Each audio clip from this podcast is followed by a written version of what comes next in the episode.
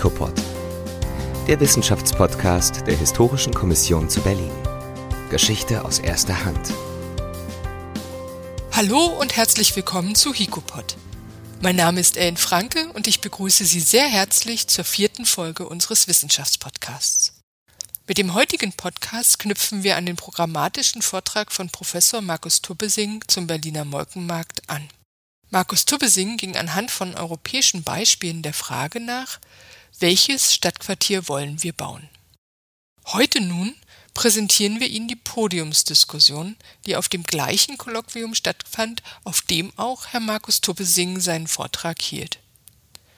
In der Podiumsdiskussion sollte ermittelt werden, wie mit innovativen, zeitgemäßen und demokratisch konsensualen Ideen aus dem heutigen Molkenmarkt wieder ein ansehnlicher Platz werden könnte.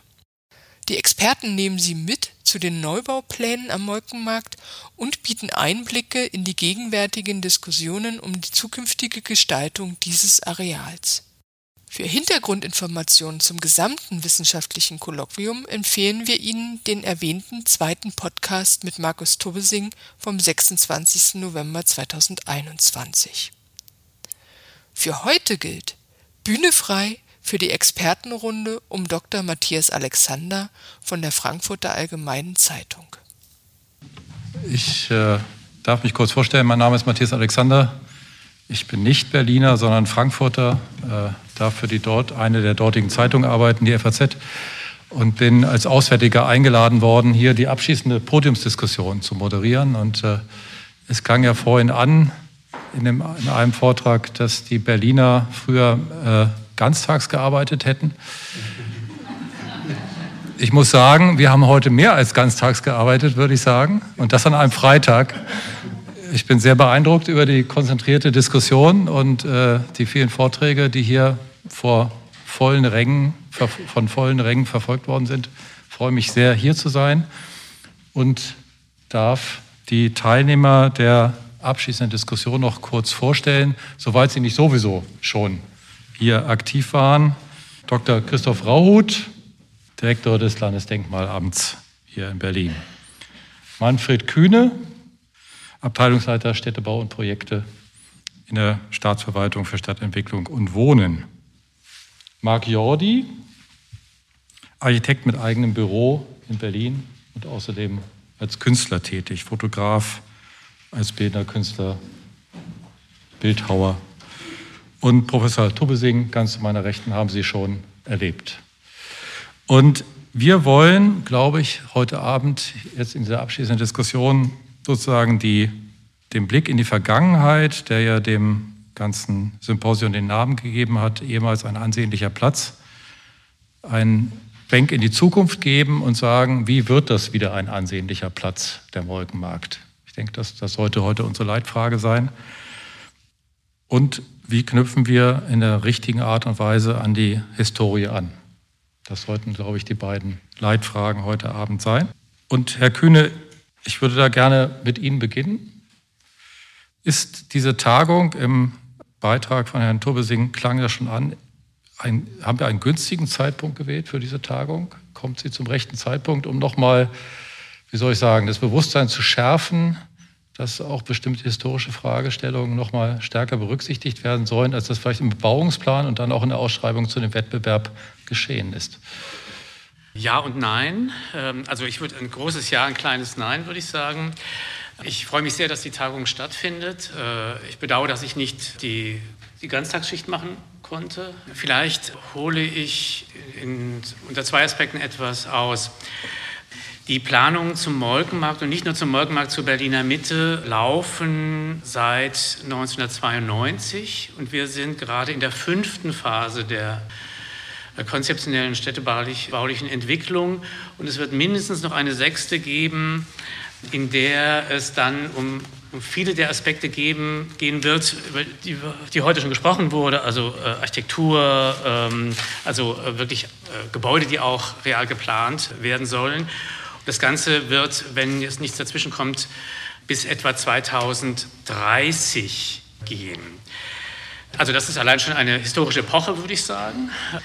Und wir können ja vielleicht auch darüber äh, dann reden, warum Berlin lange braucht und warum äh, Berlin äh, auch immer wieder solche Orientierungsveranstaltungen oder Orientierungsphasen braucht, wie wir sie hier äh, haben. Und ich möchte noch auf etwas anderes hinweisen. Es gibt hier auch ein Buch, das ist vor zehn Jahren entstanden in diesem Kontext. Und vor zehn Jahren gab es ein Kolloquium, wo die Historikerzunft, die Archäologie und die Stadtplanung ihre Positionen gemeinsam ausgetauscht haben. Also in der freudigen Erwartung, dass es äh, zu Projekten kommen wird äh, eines schönen Tages. Und wir haben uns da eigentlich so die Hand gereicht, um zu sagen, wir wollen das eigentlich in diesen drei Disziplinen möglichst immer auf Augenhöhe und sozusagen im Gleichgewicht der Kräfte auch machen. Jetzt sind äh, in dieser Runde ähm, die historisch, vor allem ja zur, äh, äh, Stadtplanungshistorie auch bewanderten in die Vorleistung gegangen. Und ich würde mich, also es ist schon fast ein Resümee, ich beginne mit einem Resümee, ich würde mich freuen, wenn wir jetzt im, vielleicht im nächsten Jahr es auch nochmal versuchen würden, äh, die Archäologie mit ihren Aspekten Denkmalpflege und die Stadtplanung, die Architekturzunft wieder etwas gleichmäßiger und systematischer in den Diskurs zu bringen. Und vielleicht, also äh, vielleicht erläutere ich kurz, kurz ähm, was die wichtigen Phasen in der, in der äh, Projektentwicklung waren. Also von ersten Überlegungen, das haben wir ja dankenswerterweise gehört äh, nach der Wiedervereinigung. Wie kann man sich mit den durch Kriegszerstörung, Mauerbau und Nachkriegsmoderne sehr stark überformten Quartieren äh, auseinandersetzen? Äh, gab es ja äh, Initiativen, die letztendlich zum Planwerk Innenstadt, das dann später zum Planwerk Innere Stadt wurde, geführt haben. Hintergrund war ja äh, sozusagen der Berlin, die waren die Berliner Erkenntnisse aus einer internationalen Bauausstellung, also wo es im, in der südlichen Friedrichstadt, also äh, in der verlorenen barocken äh, barocken Tal, eben als Barockental von ähm, Kreuzberg genau, genau um diese Fragen schon ging. Heute hat eine ganz große Rolle gespielt die Verkehrsfrage als Treiber von Abriss, Stadtumbau, das ist, war eine ganz wichtige Frage. Wir haben elf Jahre gebraucht, bis alle relevanten politischen Kräfte in dieser Stadt zugestimmt haben, dass man diese autobahnähnliche Straße umbauen darf. Und jetzt ist sie ja auch im äh, Bau.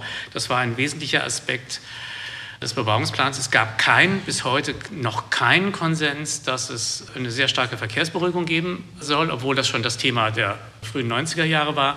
Wir wissen nicht, was Koalitionäre jetzt dazu aushandeln. Es wird die starke Verkehrsberuhigung in absehbarer Zeit geben, also wie auch immer. Dann müssen wir, und das starten wir jetzt auch schon, dann nochmal mit diesen Räumen, die Stadträume sind, aber die auch Verkehrsräume sind, auseinandersetzen. Und wir haben gehört, dass auf sehr grundsätzliche politische Themen Einfluss auf äh, Stadtplanungskampagnen nehmen. Äh, wir haben seit 1992 äh, eigentlich drei große Phasen gehabt. Wir haben die Phase Aufbruchseuphorie nach der Wiedervereinigung gehabt wo sehr stark auch auf private Investoren, auf Privatisierung gesetzt wurde. Wir hatten die große Stagnationsphase der 2000er Jahre, wo Berlin als arm galt, wo die Privatisierung eigentlich noch äh, radikalisiert worden ist.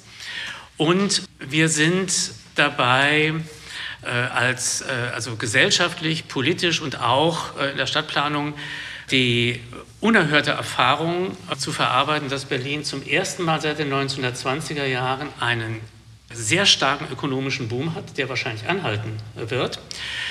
Und viele in dieser Stadt sind traumatisiert durch Gentrifizierung, Preissteigerungen, Verdrängung.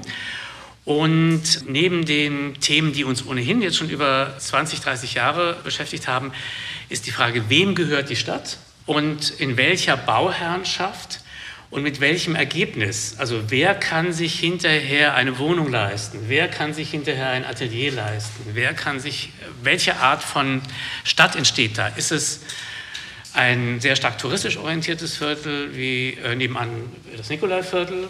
Ist es ein Viertel, das sehr stark von der Zivilgesellschaft geprägt wird wie andere Teile äh, der Stadt? Oder sind private Bauherren, denen man kleine Parzellen gegeben hat, um schöne Häuser zu bauen, wie am Friedrichswerder oder am Schinkelplatz, ist das der Modus von Stadt, den wir hier produzieren. Und deswegen muss jetzt noch mal sehr stark nachgesteuert werden, äh, denn die politische Agenda, die wir seit wenigen Jahren haben, ist grundsätzlich nicht mehr auf den privaten Investorenmarkt zu vertrauen, sondern äh, gemeinwohlorientierten Akteuren, also vor allem städtischen Wohnungsbaugesellschaften, den Wohnungsbau und die Quartiersentwicklung zu übertragen. Und diese städtischen Wohnungsbaugesellschaften sind extrem ungeübt, die Aufgaben zu bewältigen. Also in der städtebaulichen Dimension, in der architektonischen Dimension und in der Auseinandersetzung mit der Stadtgeschichte. Und deswegen machen wir gerade ein städtebauliches Qualifizierungsverfahren, wo es nicht um Fassaden geht, noch nicht um also, äh, eine endgültige Definition von, von Gebäuden, sondern um eine Programmierung, in der wir herausfinden wollen, wie kann mit der Archäologie umgegangen werden, wie kann mit der verlorenen Kleinteiligkeit umgegangen werden, wie kann mit den Nutzungsansprüchen aus dem Bebauungsplan und einer gemischten, diversen Gesellschaft umgegangen werden. Und ähm, die Ergebnisse wollen wir, äh, diskutieren wir jetzt mit Teams, äh, die Vorschläge machen. Wir werden Teams auswählen, mit diesen Teams dann im nächsten Jahr auch in einen großen öffentlichen Dialog eintreten. Und wir werden Ergebnisse dann im nächsten Jahr dem neuen Abgeordnetenhaus vorlegen. Sie, die, das Abgeordnetenhaus soll eine Charta für den Molkenmarkt beschließen für das Quartier in dem die Qualitätskriterien festgelegt werden. Darf ich da kurz dazwischen? Das läuft parallel zu dem Wettbewerb, diese Teams? Oder wie, wie meinen Sie das jetzt genau? Das, ich kann es vielleicht gleich nochmal erläutern ja, okay. zu, dem, zu dem Verfahren. Und dann wird das Abgeordnetenhaus zu beschließen haben, muss, in, muss nachgesteuert werden bei der Bauherrschaft, äh, muss nachgesteuert werden bei der Programmierung. Und vor allem, wie soll das finanziert werden, wenn alle äh, anspruchsvollen Städtebau, anspruchsvolle Architektur, eine besondere Atmosphäre, die dem Ort und der Geschichte gerecht wird, erwarten und städtische Wohnungsbaugesellschaften und andere, also wenige äh, private, bauen sollen unter sehr klar definierten investiven Rahmenbedingungen. Das ist das Thema, das uns beschäftigt. Wenn, das, wenn es diese Klärung gegeben hat, bleibt es bei den Setzungen, die wir im Moment haben. Äh, stadtentwicklungspolitisch. Was sind die Kriterien, die Qualitätskriterien, die in dieser Charta Molkenmarkt verschriftlicht und politisch bestätigt worden sind? Dann wollen wir äh, Realisierungswettbewerbe vorbereiten. Vorher müssen die Archäologen graben. Wir möchten es vermeiden, dass die Bagger für die Neubauten kommen, ohne dass wir wissen, was dort im Boden ähm, an äh, Funden und historischen Erkenntnissen, die daraus zu gewinnen sind, ähm, anzutreffen ist. Und deswegen werden die Realisierungswettbewerbe für die Hochbauten, für die Gebäude und letztendlich damit für das Quartier erst äh, voraussichtlich ab 2024 laufen.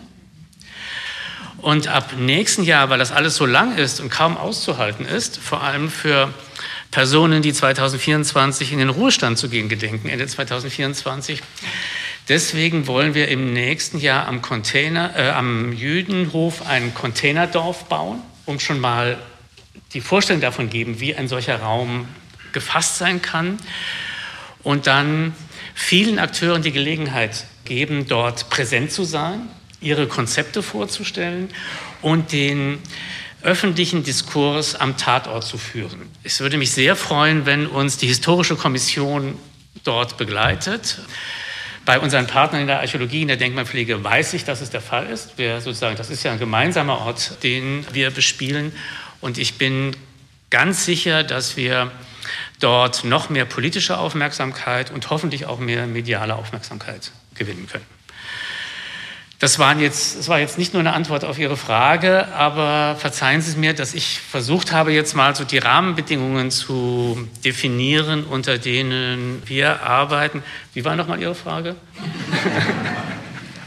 Wie wir den Molkenmarkt haben ansehnlichen Platz machen. Gut, also ein paar Arbeitsschritte habe ich beschrieben, ja, ja. also ein paar Schritte, die schon gelaufen sind. Und Sie ähm, wollten noch was zu den Parallelverfahren sagen, dass in der Arbeitsgruppe ja. jetzt nochmal neu darüber nachgedacht wird. Da habe ich mich, glaube ich, un, äh, missverständlich ausgedrückt. Wir haben, also wir haben seit ungefähr fünf Jahren diesen Bebauungsplan. Wir haben das jetzt mehr als ein Jahr genutzt, vor allem mit denjenigen, die in Zukunft Umsetzungsverantwortung haben werden, also mit diesen Wohnungsbaugesellschaften, mit der BIMA, der Bundesimmobiliengesellschaft, die einen Parkplatz am Jüdenhof hat, den sie auch nicht mehr verkaufen soll, wo sie selber auch Wohnungsbau und Büros bauen soll mit einem privaten Eigentümer, der in der Klosterstraße 44 einen großen Gebäuderiegel aus DDR-Zeiten hat und mit anderen. Das Graue Kloster ist im Moment ja dem Straßen- und Grünflächenamt und dem Kulturamt Mitte zugeordnet. Und auch in Partizipationsveranstaltungen, die sehr beschränkt möglich äh, waren während der, der Pandemie, haben wir eine Aufgabenstellung erarbeitet, die auch schon angesprochen und kritisiert worden ist. Wir haben eine Jury, in der Stadtplanungs-, Landschaftsarchitektur- und Architekturexpertinnen und Experten sitzen. Und, die, und wir haben diese, die, äh, eine offene Ausschreibung. Planungsteams jeder Art können sich bewerben und uns Vorschläge machen, wie, mit welchen Konzepten sie diese Aufgabenstellung, die wir herausgegeben haben, beantworten wollen.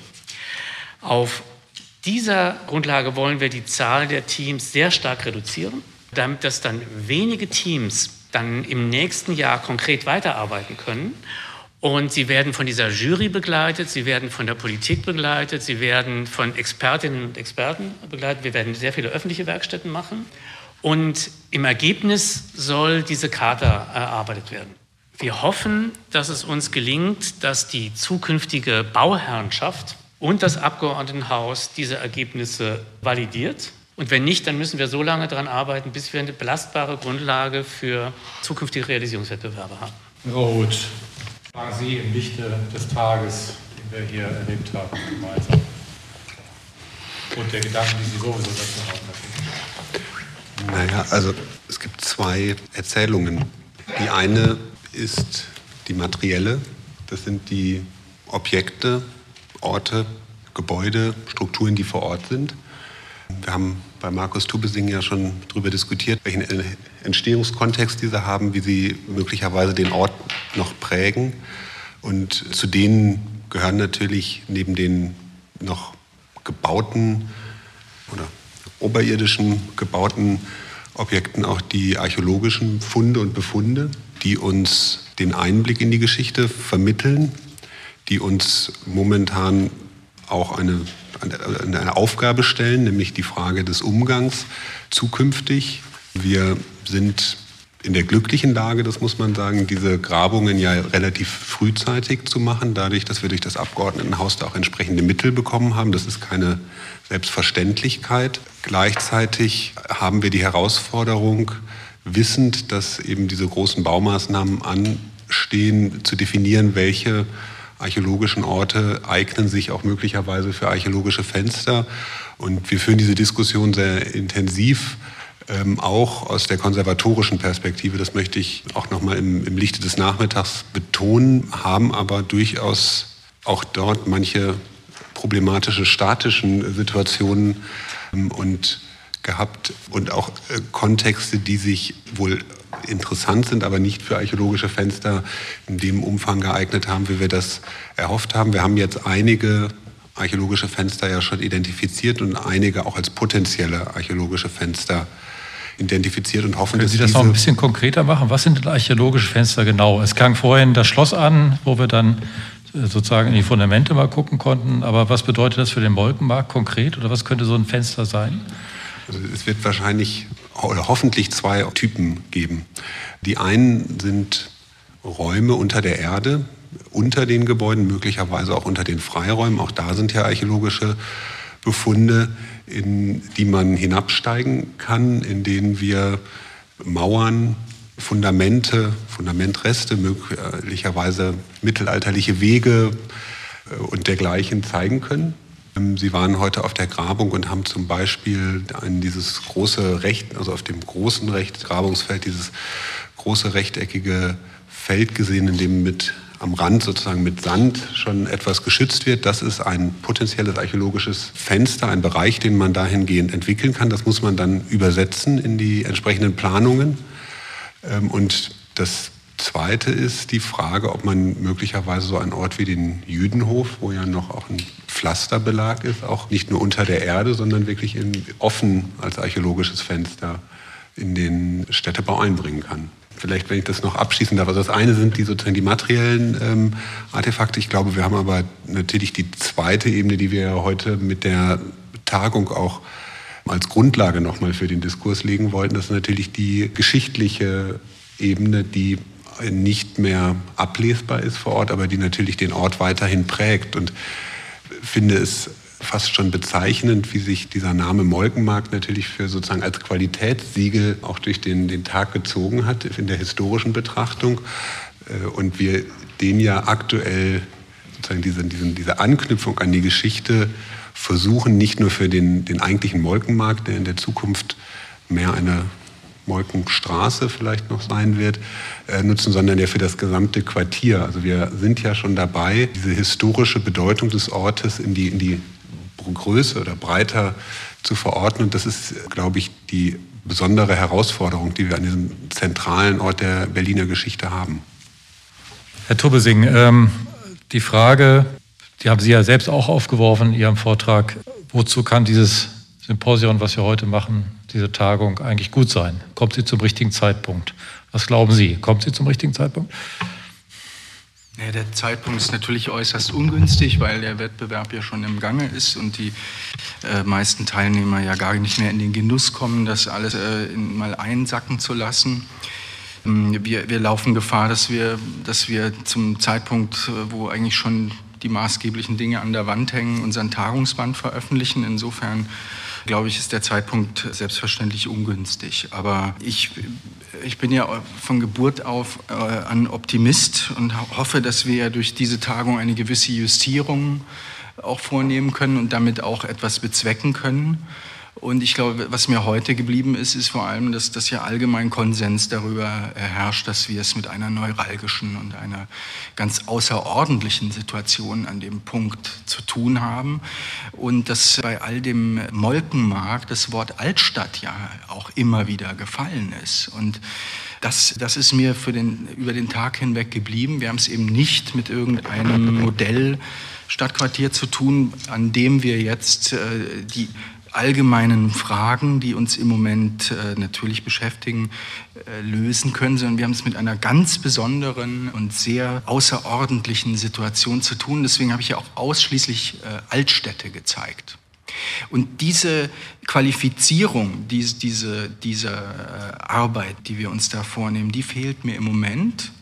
Ich glaube auch, dass dieser diese Titulierung Molkenmarkt vielleicht auch insofern irreführend ist, weil wir ohnehin mit den, mit den Rahmenbedingungen, die wir im Moment einhalten müssen, da nie einen richtigen Stadtplatz draus machen werden, weil er ja durch und durch von einem mehrspurigen Verkehr geprägt sein wird. Insofern wäre mein Ansatz doch zu versuchen, den Fokus stärker auf die Sonderthemen oder das besondere Thema dieses Ortes zu lenken und dafür vielleicht passende, den passenden theoretischen Ansatz zu finden.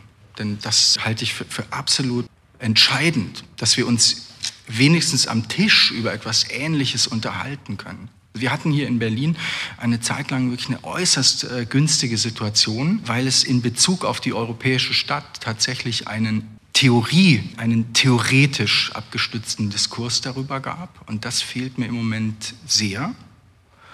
Ich glaube, dass, dass diese Setzung, dass man sich über eine, heute denkt da ja schon kaum jemand mehr dran, über eine kritische Rekonstruktion bestimmter Stadträume unterhalten darf, das, das hat äh, Disziplinen unterschiedlichster Ausrichtung doch an einen Tisch gebracht und das haben wir dringend nötig.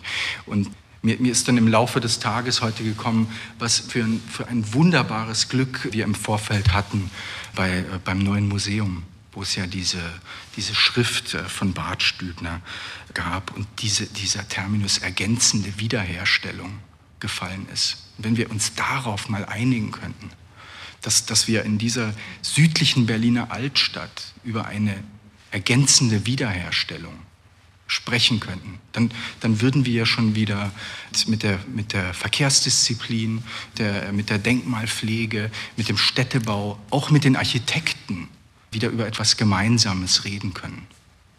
Herr Kühne, jetzt bin ich mal gemein. Sie sind ja Beamter und äh, haben es mit der Politik zu tun. Und wie wir alle wissen, hat sich da am 26. September was verändert. Wir wissen noch nicht genau, wozu das führt. Aber der Diskurs könnte ein anderer geworden sein. Wir hören aus der SPD, der Berliner SPD, Stimmen, die ja das Historische stärker betonen wollen in, im, am Molkenmarkt, die, die künftige Bebauung. Glauben Sie von da aus gesehen auch, dass da nochmal Bewegung reinkommt in dem Sinne, was gerade angeklungen ist? Es, in der Berliner Politik kann viel passieren, aber ich habe über 30 Jahre Stadtentwicklung zum Molkenmarkt, äh, wir können uns ja vielleicht auch gleich nochmal darüber verständigen, worüber wir reden, da haben Sie vollkommen recht, berichtet. Davon war eine kurze Phase unser Haus von einem CDU-Senator geleitet. Das war eine Phase, wo ich dann nach Stralsund gegangen bin und vier Jahre dort für die Tüchtigung einer Altstadt zuständig war, die wir damals auch auf die Welterbeliste gebracht haben. Und äh, jetzt war fünf Jahre, hatten wir eine Hausleitung, die von der Linken gestellt worden ist. Es hat in der konzeptionellen Arbeit, was Städtebau, Architektur und Bezug zum historischen Stadtgrundriss betrifft, hat es in dieser Zeit keine Brüche gegeben. Äh, es war nur so, dass das war damals bei diesem Senator zu spüren, aber auch in der Phase, als der Bebauungsplan ähm, erarbeitet werden musste, dass die konservativen Parteien in dieser Stadt ähm, in über 25 Jahre mehr um die Zahlen der Fahrspuren und die Leistungsfähigkeit des Verkehrs besorgt waren, als um die Frage, ob man da etwas reduzieren kann und aus einer wichtigen innerstädtischen Kreuzung einen atmosphärisch starken Platz machen kann. Also das, das nur, um das zu beschreiben. Und wir werden ja weiter eine Dreierkoalition haben. Und wir haben jetzt festgestellt, dass natürlich in den letzten fünf Jahren in der abgelaufenen Legislaturperiode viel zu wenig, und da sind glaube ich, alle einig, für die Verkehrswende, für die Mobilitätswende getan worden ist. In dieser Zeit ist aber beispielsweise ein Fahrradgesetz, ein Fußgängergesetz beschlossen worden. Und in der sektoralen verkehrlichen Logik heißt das erstmal, dass jede Fahrspur, die für den Autoverkehr frei wird, für äh, den Raumbedarf des sogenannten Umweltverbunds benötigt wird. Also da kommen Straßenbahnen, das haben wir ja vorgesehen, da kommen ganz breite äh, Radwege. Ich weiß nicht welche, ob dann in Zukunft äh, auch noch andere Mobilitätsanforderungen gestellt werden. Aber das ist Teil äh, jetzt auch unseres Planungsverfahrens, das gerade läuft und auch des, der Workshops im nächsten Jahr. Es werden ja gerade sehr breite Straßen fertiggestellt. Wir wollen diskutieren, unter welchen Bedingungen diese Straßen, also die neue breite Gruner Straße, die, äh, die Spandauer Straße, der, der Molkenmarkt, der Mühlen, dann die Strahler Straße, mittel- und langfristig vom Verkehr befreit werden können?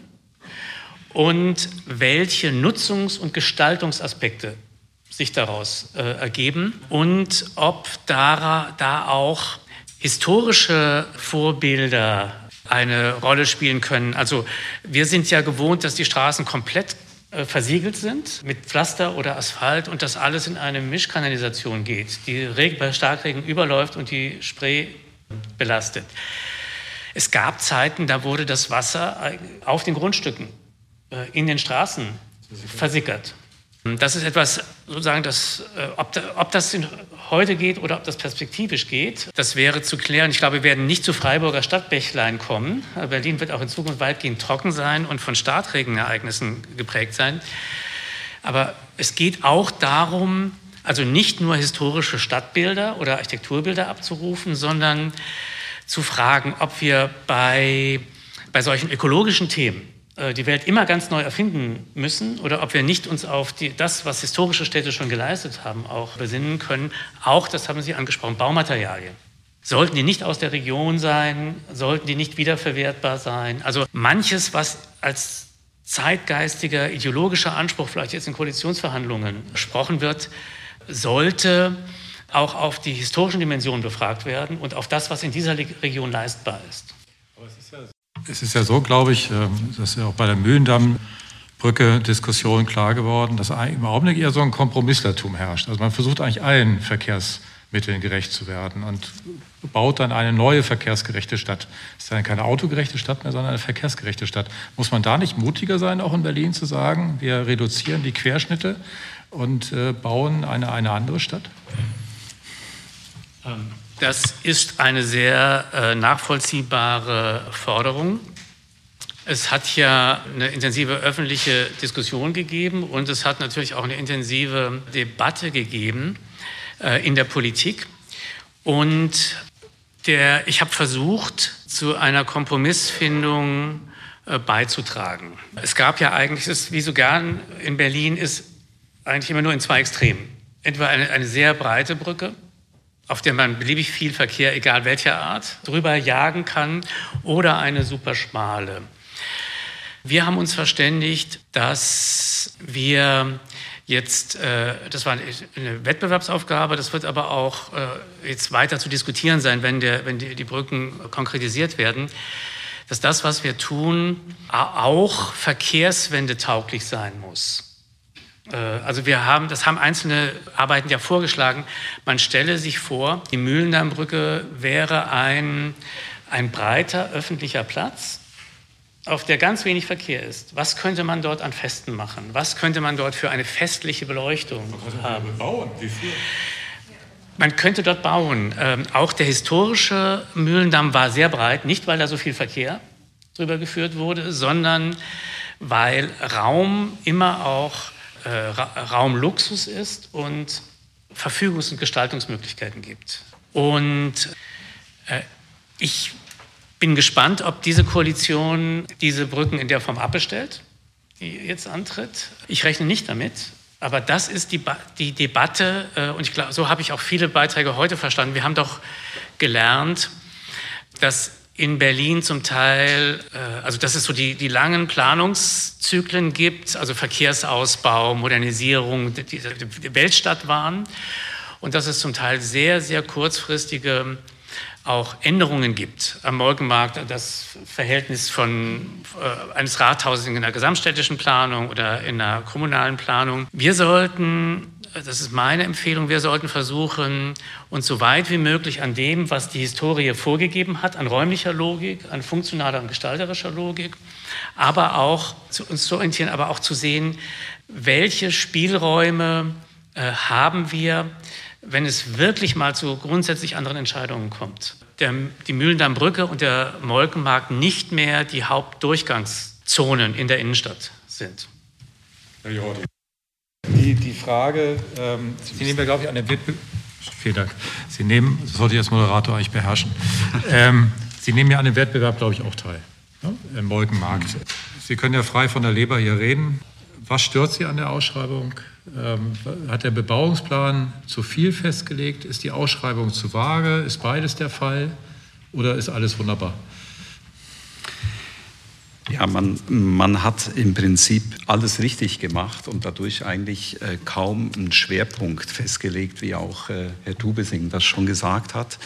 Weil, ähm, wenn Sie heute die Architekturdiskussion sehen, und das haben Sie auch schon angetönt, ist es so, dass heute Bauvorhaben wahnsinnig viele Dinge äh, miteinander verknüpfen müssen und auch wahnsinnige Erwartungshaltungen davon sind. Es muss allen gerecht werden. Wir müssen günstig bauen, was wir gar nicht mehr können, weil einfach ähm, die, das Bauen an sich sehr teuer ist. Wir haben ähm, äh, hohe Erwartungen an Rückhalteflächen für dieses Problem, wie Sie es ja in Berlin schon erzählt haben, also zum Teil eine Mehrfachbelegung von Flächen, die irgendwie funktional eingebunden sind.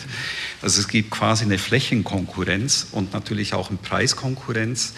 Und das heißt, von dem, was wir uns eigentlich erträumen, dass wir günstig bauen und das noch schön sein soll und für jeden äh, tragbar und jeder kann sich da eine Wohnung mieten, äh, von dieser Vorstellung, glaube ich, muss man sich verabschieden. Man muss halt eine starke Gewichtung legen und auf etwas hinarbeiten. Und ich möchte auch noch mal sagen, dass das ja auch schon gut funktioniert hat. Damals gab es aber noch eine etwas andere Ausrichtung. Da war vielleicht das Thema Rück Wasserrückhaltung noch nicht so groß, aber es ist dann doch auch eingeflossen. Und das hat ja gut funktioniert mit dem archäologischen Besucherzentrum. Ich würde hier neben der Architektur, der Archäologie und auch der Stadtplanung auch noch die Stadttechnik erwähnen. Die hat ja auch mitarbeiten äh, müssen und auch die Verkehrsplanung. Wir haben ja da eine Straße weggenommen, ja, äh, neben der kleinen Getauenstraße. Also die ist ja eigentlich weggefallen. Und wir haben auch das House of One also wieder bekommen auf, äh, als Ersatz für die Petrikirche. Also es ist doch da schon mal gelungen, an einem wichtigen neuralgischen Punkt eigentlich all diese Aspekte unter einen Hut zu bringen. Also von daher bin ich recht guten Mutes, dass das auch am Molkenmarkt gelingt. Es gibt auch viele Aspekte, die ich gut finde im Bebauungsplan. Ich weiß, es war ein hartes Ringen der Verkehrsplanung, äh, beziehungsweise eigentlich der Politik, diesen Stadtraum abzuringen. Und wir haben das damals ja auch mitbekommen, ähm, dass eigentlich die Bürgerlichen, von denen man mehr Verständnis für, den, äh, für Historie eigentlich zutrauen würde, eigentlich, wie gesagt, nur fast auf den Verkehr hin ihre Augen gelenkt haben. Wenn Sie das schon sagen, auf den Blick auf die Bürgerlichen, das sind ja jetzt nicht nur die bürgerlichen Parteien, sondern es sind ja auch die Bürger selbst die ja hier auch sitzen. Bin ich ja Auswärtiger, ich verfolge natürlich die Berliner Diskussionen intensiv, aber sozusagen vermittelt über Medien. Wie nehmen Sie Berlin wahr? Das, gibt es hier ein lebendiges Bürgertum, was sich einmischt in städtebauliche Debatten? Man hat manchmal von außen gesagt, ehrlich gesagt, das Gefühl, dass den Berlinern ziemlich viel Schnurzpiepe egal ist. Aber vielleicht ist das jetzt auch so ein Frankfurter Vorurteil. Also hier sitzen natürlich lauter Menschen, die engagiert sind, das ist klar. Aber vielleicht ist das nur ein schmaler Ausschnitt der Gesamtbürgerschaft. Wir sind so Diskussionen über Städtebau, über äh, Rückgewinnung von Geschichte. Haben Sie das Gefühl, das bewegt die Menschen in Berlin oder ist die Mehrheit doch eher zuckt mit den Achseln und sagt, ach, baut halt irgendwas hin, Hauptsache Wohnraum wird geschaffen? Wie nehmen Sie das wahr?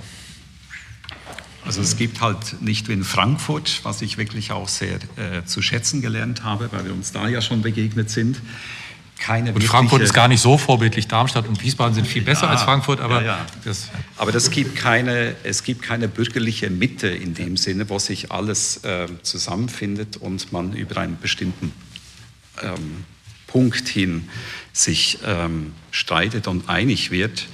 Ähm, sondern es ist halt eben sehr verteilt in die verschiedenen Unterzentren und das macht ja diese Diskussion gerade an einem Ort, der sowieso in der Hinsicht gar keine Stimme hat, außer vielleicht die Beteiligten hier im Raume, umso schwieriger dafür überhaupt eine Mehrheit zu finden. Das zeigt ja auch immer wieder, wie schnell man dann auch mit Leuten ins Gespräch kommt, die dann etwas Wichtiges einwerfen. Nach drei, vier Jahren sind die weg, sind die nicht mehr in Berlin. Und dann hat man zwar das aufgenommen, aber es gibt halt hier auch eine sehr, sehr starke Fluktuation. Und schlussendlich ist es halt dem Ort selbst geschuldet, dass eigentlich die bürgerliche Mitte, die dort mal war, gar nicht mehr existiert. Sondern es gibt viele andere Leute, die dort sind, die sich auch durchaus als äh, Bürger der Mitte äh, zu äh, verstehen, aber die sind ja nicht gebunden an diese Themen, über die wir uns jetzt hier verständigen möchten, nämlich um die Wiedergewinnung eigentlich eines wichtigen Quartiers für das Stadtgedächtnis. Herr Rauhut, Ihre Körpersprache entnahm ich, dass Sie dazu was sagen wollen. Ich muss dagegen sprechen, dass die Berliner geschichtsvergessen sind. Das wird gerne, in den, werde ich auch von anderen Journalisten ähm, häufig gefragt. Und es gibt in Berlin eben nicht diese gemeinsame Bürgerschaft, aber es gibt unglaublich viele Vereine und engagierte Bürger, die sich für ihr kulturelles Erbe für, vor Ort einsetzen. Das muss man betonen. Das ist, glaube ich, in Berlin sogar deutlich differenzierter und heterogener als in vielen anderen Großstädten. Und da muss ich immer sozusagen zucken und das doch noch mal hervorheben. Aber es ist richtig, die historische Mitte hat vielleicht auch eine solche Komplexität äh, gewonnen durch diese verschiedensten Überlagerungen, die ja auch im 20. Jahrhundert passiert sind, dass es diesen Identifikationsort nicht mehr gibt. Und das ist, glaube ich, auch das, was Herr Kühne mit den temporären Maßnahmen letztlich versucht, den Bürgerinnen und Bürgern äh, diesen Ort wiederzugeben, weil wir, uns erreichen zu fast allen Orten äh, permanent E-Mails, äh, aber zum Molkenmarkt fast nie. Und das ist eigentlich auffällig. Äh, natürlich gibt es jetzt sozusagen diesen, dieses ähm, Schreiben, was aufgesetzt worden ist, aber dann doch durch auch wieder einen äh, sehr formalisierten Kreis. Aber diese, diese Betroffenheit, die erleben wir ähm, an dem Ort seltener, weil ich glaube, viele das ähm, nicht mehr als Ort, sondern als Durchgangsraum immer noch verstehen und eben wir es bislang noch nicht geschafft haben, über die interessierten Kreise die Bedeutung zu kommunizieren. Es klingt jetzt beinahe so, als ob wir engagierte Bürger brauchen, um über Städtebau zu reden. Wir können uns sehr wohl, wenn es für diesen Ort sehr wenig Interesse gibt, dennoch über dieses Quartier unterhalten. Und ich, ich halte es äh, ich halte es grundsätzlich auch gar nicht für ein Problem, dass da dieses, dieses, dieser Molkenmarkt oder das, die südliche Berliner Altstadt nicht so stark im öffentlichen Fokus liegt. Ich habe mir im, letzten, im vorletzten Jahr mit, mit Harald Bodenschatz im Zuge dieses, äh, Grand, dieser Grand Paris-Erweiterung äh, südlich von Paris Retortenstädte angeguckt, wo hochqualifiziert Städtebau betrieben wurde, und zwar durch, durch, die, durch die öffentliche Hand produziert, ohne dass es da äh, zu, zu einer intensiven Diskussion mit der, mit der Bewohnerschaft kommen musste, weil, weil dort noch überhaupt keine Bewohnerschaft war. Also insofern glaube ich, können, können, wir, können wir die Ausgangslage genauso gut auch als günstig betrachten, dass es da eben nicht so viele sich widerstreitende Interessenträger gibt, sondern wir können uns eben auf einer, auf einer, auf einer sehr vernünftigen Art und Weise darüber unterhalten, wie wir die südliche Berliner Altstadt äh, wieder so zusammenfügen, dass man von ihr wieder was erkennt. Also ich kann diesen Eindruck nicht bestätigen, dass sich äh, in der Stadtgesellschaft niemand für, äh, sagen wir mal, Süd, die südliche Altstadt, also den Bereich zwischen Rathausstraße, äh, Stadtbahn und Spree äh, interessiert. Es gibt, also die, ich glaube, viele können sich noch nicht vorstellen, obwohl man ja schon die neuen Straßen sieht, dass sich jetzt an dieser Kreuzung sehr viel ändert. Aber ich würde jetzt auch gerne mal darauf hinweisen, zwei Drittel vom Molkenmarkt, von diesem Platzraum, den Quartieren, die sind einfach da, die sind gebaut. Äh, das ist die Münze, die in, gerade in einem radikalen Transformationsprozess ist, weil sie nicht privatisiert worden ist.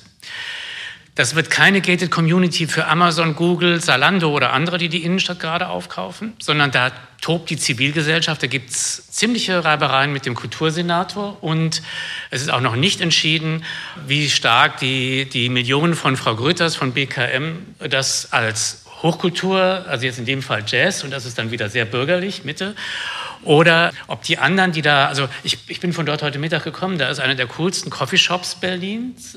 Also man findet nicht leicht rein, aber äh, die Wüste lebt.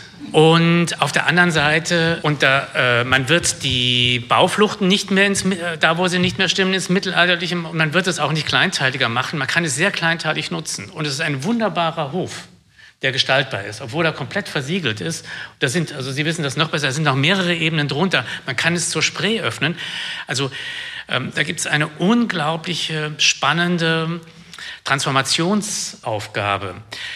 Es gibt das äh, Nikolaiviertel. Ich, ich bin Ihnen sehr dankbar, dass Sie ein bisschen was über das Nikolaiviertel gesagt hat. Also ich glaube, ganz viele würden diesem Kreis hier extreme Einseitigkeit vorwerfen, weil es gibt diesen großen Baustein, also das hat bei einem Meilenstein der, der, der Stadtplanungsgeschichte in der Berliner Innenstadt. Und es kommt hier sozusagen als Marginalie vor. Und dort leben ähm, viele Menschen, dort gibt es Gewerbetreiben, die sind extrem gut organisiert. Die müssen den Schock verdauen, dass sie jetzt in einem Denkmalensemble leben. Und sie kriegen zur Kompensation Städtebau Fördermittel, damit die vielen Defizite, die dort entstanden sind, kompensiert werden. Und die sagen uns, ihr Wessis, ihr habt diesen Ort äh, als Stadtplaner, ihr habt den runterkommen lassen, ihr habt das Pflaster nicht instand gehalten, ihr habt die Grüneinlagen nicht gepflegt. Ähm, es gibt ein rotes Rathaus, das bisher komplett hermetisch ist. Jetzt sollen die, der Rathaus, der existierende Rathauskeller kuratiert werden. Und äh, bisher in, politisch, äh, in der politischen Steuerung des äh, Molkenmark-Klosterviertelprojekts da hat sich noch nie ein regierender Bürgermeister eingemischt, egal welcher Couleur. Also das ist hinter seinem Haus. Äh, Giffey hat jetzt ja, wenn sie denn das wird, hat sie ja Sie ist herzlich willkommen. Sie, ja, ähm, wir haben den Rathaus, wir haben den, der Senatskanzlei den Parkplatz weggenommen. Wir haben nicht gemurrt. Ähm, Und dann gibt es die Rathauspassagen, dieses super spannende, aber unglaublich ja, äh, auch blockierende Gebäude das transformiert werden muss, das den Anschluss finden muss. Es gibt, Herr Dussmann hat die, hat Fortuna wieder auf die, aufs Stadthaus gebracht. Äh, eine Denkmalinitiative hat den Turm der Parochialkirche initiiert. Die Klosterstraße 44 ist auch ein Ort der Alternativkultur. Also es, es gibt das Tag, ähm, das Podeville, das mal das Haus der jungen Talente war. Also es gibt ganz viele Akteure, die sich in der Regel untereinander nicht kennen die nicht miteinander reden. Und wir versuchen jetzt seit mehreren Jahren, die ins Gespräch zu bringen und, äh, und sie vor allem auch äh, äh, jetzt über das Quartier hinaus mit anderen Akteuren in der Stadt äh, zu vernetzen und den Diskurs zu fördern. Herr Tobesing, Akteure ist ein gutes Stichwort. Halten Sie es für eine gute Idee, dass nur städtische Wohnungsgesellschaften hier Bauherren werden sollen, plus die eine Bundesgesellschaft, wenn ich das richtig im Kopf habe, aber im Prinzip ja alles staatliche Organisationen, Unternehmen. Wäre nicht auch wünschenswert, dass eine Vielzahl von Akteuren, dann auch vielleicht einzelne Bürger im klassischen Mietzinshausbau-Sinne hier tätig werden? Oder glauben Sie, es kann mit diesen staatlichen Akteuren gelingen? Ich glaube, wir haben hervorragende Beispiele für, für beide Modelle. Und ich glaube nicht, dass, dass die Grundsatzfrage darin ähm, zu lösen ist, wer jetzt, äh, wer jetzt sozusagen das, die, die finanziellen Voraussetzungen schafft. Wir haben, also ich, ich zeige ja immer wieder gerne das Beispiel äh, des Züricher Niederdorfs, äh, wo, wo ja seit 120 Jahren sukzessiv Altbausubstanz herausgebrochen und durch durch modernere ersetzt wird, aber immer mit, mit sehr, ähm, sehr vorsichtigen Maßnahmen und die Stadt Zürich inzwischen sukzessiv ja äh, die, die Bausubstanz aufkauft und, und versucht dort Gentrifizierungsprozesse ähm, zu verlangsamen, auch günstigen Wohnraum äh, bereitzustellen und teilweise eben auch äh, die, die Mischung, die in so einem Quartier nötig ist, damit sie eben nicht zu kommerziell kommt, zu, zu dosieren denke, beide, beide Modelle sind möglich. Das Nikolaiviertel zeigt, dass, äh, dass man 800 Wohnungen aus einer Hand äh, schaffen kann, ohne, ohne, dass das, äh, ohne dass das grundsätzlich zum Desaster führen muss. Und Friedrichswerder sehen wir, wie das gegenteilige Modell eben auch möglich ist, wo, wobei das, ich glaube, diese beiden diese beiden Stadträume sehr schwierig vergleichbar sind. Mir ist es äh, äh, eher wichtig, dass, dass wir uns über die Grundkriterien dieses Stadtquartiers unterhalten, was, was seine Strukturen, was seine Gestaltkriterien betrifft. Herr Jordi, dazu. Ja, das ist ganz zentral, die Grundstruktur, weil ich glaube, vor, vor, vor was wir alle Angst haben, ist vor allem äh, vor dem Block südlich der Getraudenstraße, die durch die WBM, glaube ich, der durch die WBM erstellt worden ist. Und ich muss, glaube ich, kurz sagen, wer das ist. Das ist eine Bundesgesellschaft, bundeseigene Gesellschaft. Bundesbaugesellschaft Mitte. Genau. genau.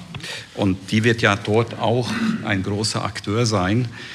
sobald wir nämlich auf die historische Parzellenstruktur gehen und das wirklich strukturell durchziehen, das Thema, dann haben wir, glaube ich, mit Einzelarchitekturen, die dann vielleicht nicht die große Architektur sein können, auch schon aus Kostengründen, nicht so das Problem, aber man hat das erstmal strukturell so geteilt, dass es nicht zu einem Unfall wird. Weil ich glaube, das ist die große Gefahr. Ich finde, der B-Plan, der hat ja viele gute Aspekte. Wir sind viergeschossig zum Molkenmarkt und damit ist es ja auch das, die Höhe der umgebenden Gebäude. Wir sind dort nicht ähm, sechsgeschossig, sondern nur viergeschossig. Ähm, Dachformen sind nicht vorgeschrieben, das ist alles auf.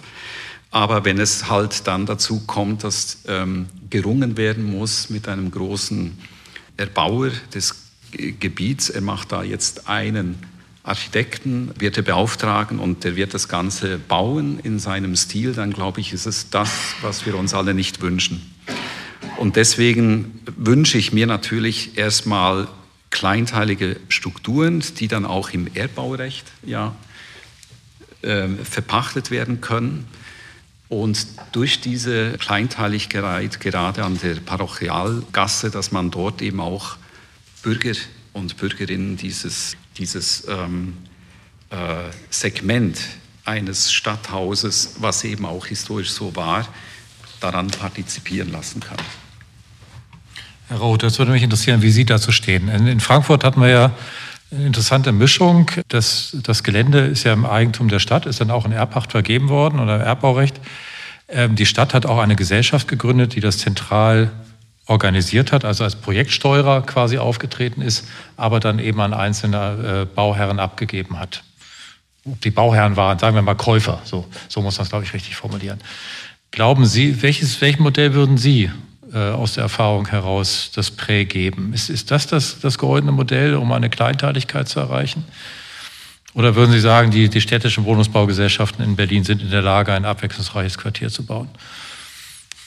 Ähm, es gibt viel Erfahrung bei den städtischen Wohnungsbaugesellschaften mit komplexen Projekten. Ich hoffe, dass sie das an der Stelle hinbekommen. Ob sie das wirklich schaffen, das kann ich noch nicht beantworten. Ich glaube, wir müssen die Frage aber doch noch mal ein bisschen umarbeiten. Ähm, wir reden immer wieder über den historischen Stadtgrundriss, beziehen uns dann auf den mittelalterlichen. Wir haben heute schon über die dann doch sich verändernden Strukturen im 17., im 18. Jahrhundert gehört, die Palais, die ja größer waren, also nicht mehr mittelalterlich, sondern doch auch großmaßstäbliche Einfügungen waren. Und die Frage, die mir äh, sozusagen noch ein bisschen zu ungeklärt scheint, bei den Referenzen, die Markus Tubeding gezeigt hat, ist, ähm, was ist unsere Ausgangsbasis? Und wir haben äh, gehört, wie sich die Anzahl der Grundstücke und der Zuschnitte ja dann auch immer weiter reduziert hat im 18. und 19. Jahrhundert. Und ich glaube, wir müssen an der Stelle nochmals präziser werden, um dann auch zu fragen, ähm, wie, wer ist sozusagen der geeignete Bauherr für welche Größe von Haus. Selten ist mir eine Frage so elegant im Mund umgedreht worden. Ähm, Herr Tubesing, dann reicht die mal, es ist ja sehr berechtigt, äh, was, ja, was Herr Raumuth gesagt hat. Ähm, die Frage der Parzellengröße, der richtigen, also auf welche geschichtliche Ebene beziehen wir uns eigentlich? Und dann doch nochmal die Frage nach dem Bauherrn. Wer ist der richtige Bauherr? Der Herr Kühne auch noch dazu. Also ich, äh, ich habe das ja versucht in, in dem Vortrag, äh, den ich vorhin gehalten habe, darzulegen, dass wir es bei den Adelspalais äh, aus der Barockphase mit, ähm, mit barocken Architekturen in einem mittelalterlichen stadträumlichen Gefüge zu tun haben. Das ist also nicht äh, der Barockbau in der Friedrichstadt, der mit, mit äh, rechtwinkligen Straßen und äh, rechteckigen Blöcken zusammenspielt, sondern es ist der barocke Baukörper in der grundsätzlich durch ihre, durch ihre Kurvierung und durch ihre Mannigfaltigkeiten im Stadtraum geprägte mittelalterliche Stadtraum, in den diese barocken Architekturen eingefügt werden. Und deswegen würde ich mich, was, was die Stadtstruktur betrifft, eben doch auf diese, auf diese äh, kurvierten, äh, langgezogenen äh, Blockstrukturen beziehen, wohl wissend, dass innerhalb dieser grundsätzlichen städtebaulichen Konfiguration über die Jahrhunderte dann äh, unterschiedliche Zeitschichten implantiert und, äh, und teilweise dann sogar äh, großflächig ausgetauscht oder eingetauscht wurden. Aber im Grunde, was die stadträumlichen Strukturen betrifft, beziehe ich mich immer wieder auf diese, auf diese mittelalterliche ähm, Charakteristik. Herr Kühne, ich glaube, Sie wollten auch dazu direkt. Wir kommen dann auch zu Ihnen. Es ist auch Zeit für Fragen. Ich wollte. Vielleicht jetzt nochmal äh, das Mittelalter. Das Im Nikolaiviertel sind die Baufluchten, das hat man ja jetzt beim Straßenbau gesehen, so stark zurückgeschoben. Da, das, äh, die Kleinteiligkeit, die dort angefällt, und die ja zum einen am, äh, am Mühlendamm historische Fa Fassadenvorbilder zu kopieren sucht. Ähm, der, an der Spandauer Straßenseite einfach die Altstadtplatte des Bezirks Rostock, nämlich Giebel, die sind für hanseatische, also die hat die DDR-Bauproduktion für hanseatische Altstädte. Das war für Stralsund gedacht, das war für Rostock und Wismar. Die hat man dort angefügt. Und der Berliner merkt den Unterschied nicht so. Äh, es ist halt was anderes als die Karl-Liebknecht-Straße und ja. Foto zur, zur Hanse konnte man nämlich genau diesen Eingiebel wunderbar erkennen. Den gab es wirklich. Selbstverständlich gab es zur Hansezeit Giebelhäuser in Berlin. Das ist gar, gar nicht die Frage. Nur ich, fra ich frage ja gerade, wo kommt jetzt dieser Giebel her? Ähm, also man hat sich nicht, man hat äh, sich damals nicht entschieden, Modell Potsdam Plattenbau plus Modell Cottbus und Modell Neubrandenburg, da gab es ja auch Varianz, sondern das, das, hat schon, das hat schon Bezug, das hat auch Begründung, aber es ist, sind unterschiedliche architektonische, historische Bezüge, aber die Baufluchten haben nichts sozusagen mit dem Mittelalter zu tun. Die Parzellierung ist angelehnt, jedenfalls in dem einen Bereich. Und es wird natürlich vollkommen ausgeblendet, und das ist ja auch kein Zufall, dass dort vor dem Zweiten Weltkrieg zum Teil Kaufhäuser standen. Also jüdische, aber äh, ich glaube, genauso wie die, die, die, auch die Nationalsozialisten wollten ja schon ein, äh, ein Nikolaiviertel äh, bauen. Da war auch bewusst die Absicht, sowohl in der nationalsozialistischen Planung wie in der DDR-Planung, die Erinnerung an diese kapitalistische Überformung auch und diese Phase der Stadtgeschichte zu tilgen. Was machen wir denn jetzt? Also ich, das ist gar kein Vorwurf, sondern das war ein ganz klares Programm und da war ganz klar bestimmt, es muss eine Mindestanzahl von historisch erscheinenden Gebäuden geben. Das ist ja auch realisiert worden. Was machen wir denn jetzt mit dem Fund von dem ehemaligen Kraftwerk gleich hinterm Roten Rathaus?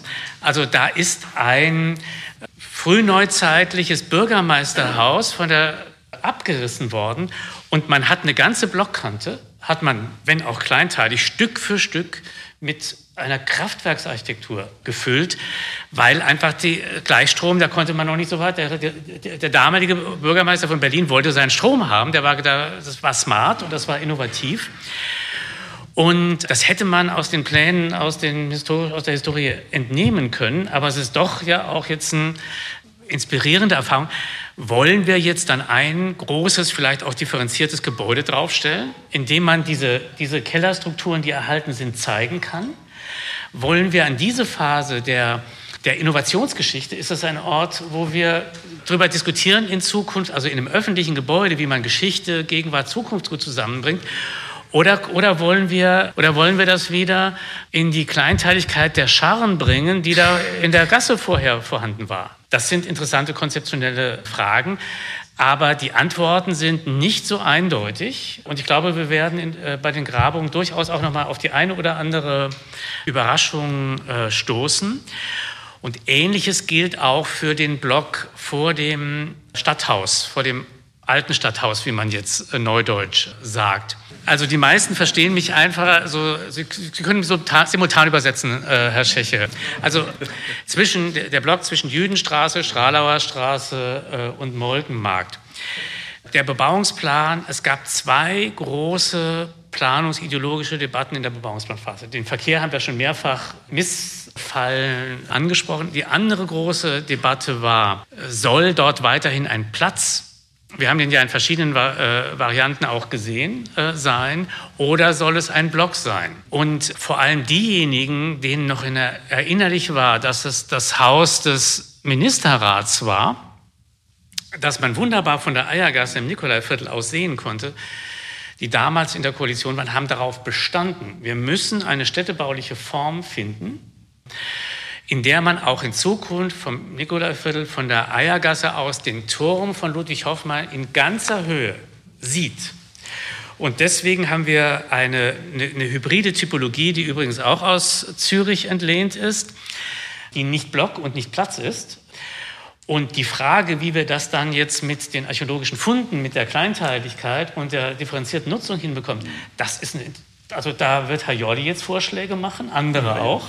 Und das werden wir dann auswerten und dann Schlüsse daraus ziehen, um dann noch besser äh, und mit, mit, diesen, mit diesen Zielkonflikten umzugehen. Also ich glaube, wir, wir, wir haben schon einige knifflige Aufgabenstellungen eingebaut, die diese Komplexitätsfragen des, äh, des historischen Stadtgrundrisses äh, äh jetzt nochmal anreichern. Und das sollten wir dann vielleicht auch nochmal, wenn, wenn jetzt äh, im nächsten Jahr auch diskutieren.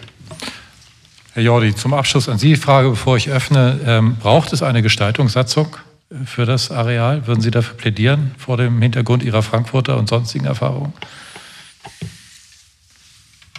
Das ist eine, eine, eine schwierige Frage, aber ein Leitbautenkatalog, aus dem sich heraus dann auch Gestaltfragen ableiten lassen für die übrigen Gebäude, das wäre sehr wünschenswert.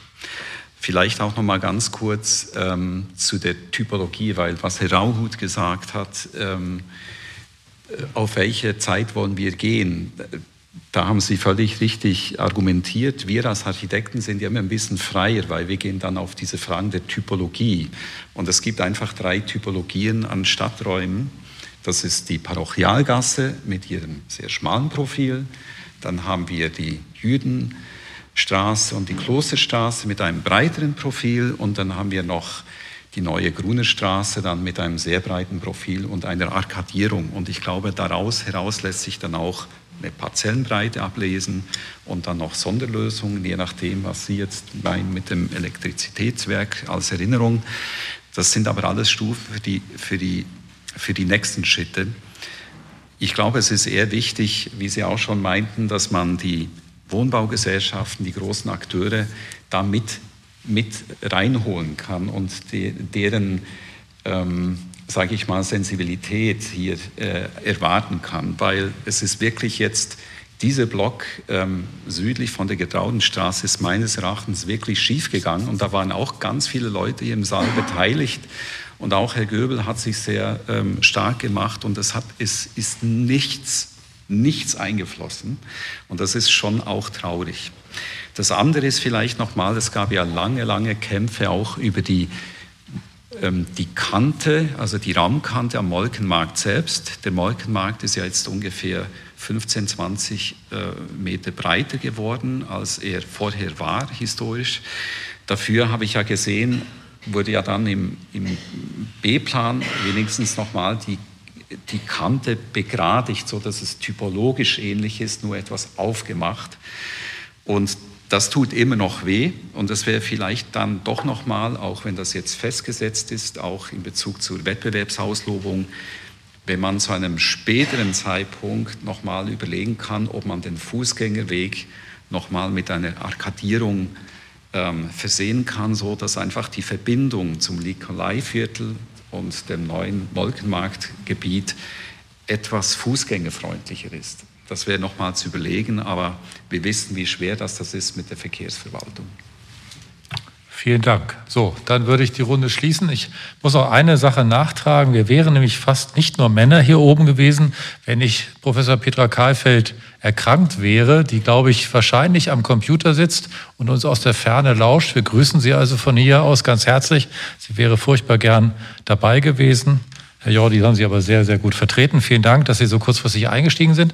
Vielen Dank für Ihre Aufmerksamkeit und haben Sie noch einen schönen Abend. Danke. Das war sie, die Podiumsdiskussion zur Neugestaltung des Molkenmarkts, geleitet von Dr. Matthias Alexander. Deutlich wurde, wie wichtig es ist, über die Strukturen, wie das Viertel zukünftig aussehen soll, gemeinsam zu reflektieren. Nur so kann es gelingen, eine offene, von der Stadtgesellschaft des 21. Jahrhunderts konsensual erarbeitete und damit moderne Züge tragende Quartiersplanung vorzunehmen. Eine Planung, die geschichtsbewusste Lösungen entwickelt, um die historische Bedeutung dieses Areals wieder ins Bewusstsein der Bürgerinnen und Bürger zu rufen. Die Keimzelle Berlins hat geschichtsreflektierte und innovative Lösungen zugleich verdient. Damit geht unsere vierte Podcast-Folge zu Ende. Wenn Sie mehr über die Arbeit der Historischen Kommission erfahren wollen, schauen Sie auf unsere Website www.hico-berlin.de oder informieren Sie sich über unseren YouTube-Kanal. Vielen Dank für Ihr Interesse und bis zur nächsten Ausgabe unseres Podcasts. Hören Sie wieder rein.